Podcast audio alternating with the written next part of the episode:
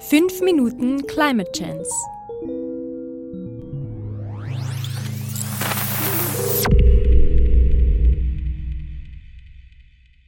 Folge 26. Mit Lachgas ist nicht zu spaßen. Du, wenn's schon einmal da bist, dann erzähle dir gleich noch was über das nächste Treibhausgas. Was? Da gibt's noch mehr? Ja, was glaubst denn? Komm mit einmal. Ich muss halt eh noch ein bisschen die Felder düngen mit meinem Traktor.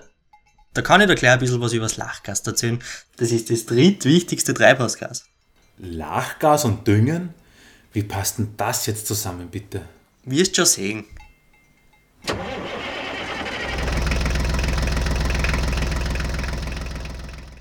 Also, wie du weißt, wachsen die Pflanzen ja hauptsächlich mit Sonnenenergie, Wasser und CO2.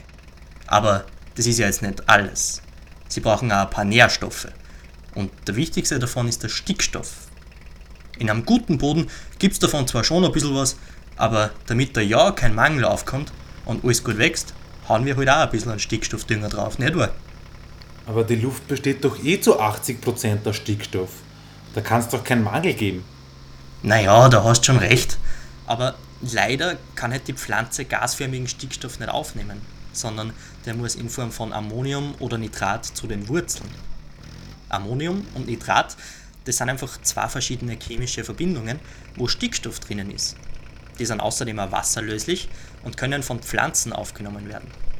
In der Gülle, also den All, kennst vielleicht, von meiner Kier, zum Beispiel ist das auch drinnen. Ja, aber ist doch eh super. Dann bringen wir das aufs Feld und schon wächst der Kukuruz. Ja, genau, so machen wir das. Nur blöderweise ist das halt nicht recht effizient und es wird oft viel zu viel gedüngt. Wir Menschen düngen ja so viel, dass die Pflanzen im Schnitt nur circa die Hälfte davon aufnehmen können. Der übrige Stickstoff kann dann entweder ins Grundwasser kommen, was auch ein großes Problem ist, aber er kann halt auch zu Stickstoffmonoxid umgewandelt werden. Und genau das ist Lachgas und eben ein Treibhausgas. War ja klar.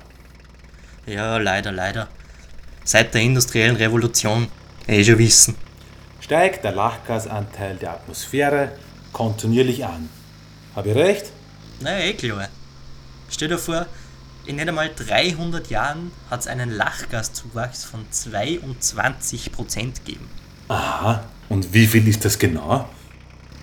Nee, fast nichts eigentlich. Also, Lachgas ist nur ca. 0,00003% in der Atmosphäre. Geh. Willst mit Pflanzen oder was? Wegen dem bissel erklärst mir das jetzt alles?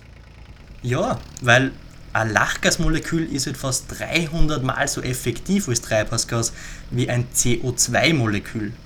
Und genau darum ist es halt schon recht eine relevante Menge. Ja, spitze. Und du spritzt da immer noch mit der Scheiße umeinander.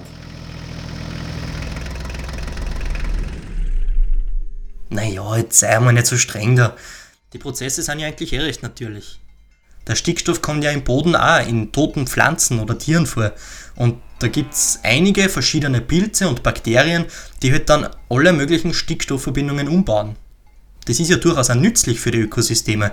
Die brauchen den Stickstoff ja.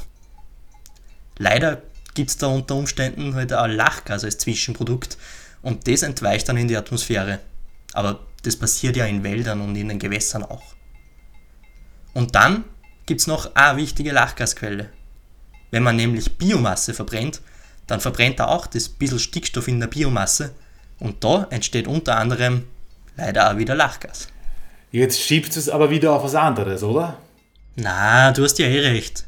Der größte Anteil am Lachgas kommt halt leider aus der Landwirtschaft. Aber ohne der Landwirtschaft haben wir Menschen halt auch nichts zu lachen.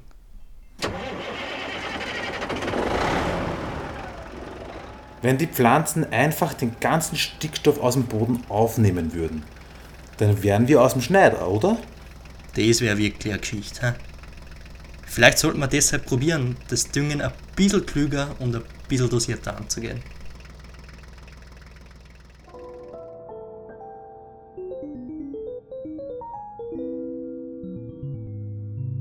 Redaktion Balduin Landl, gesprochen von Martin Meerwald und Balduin Landl.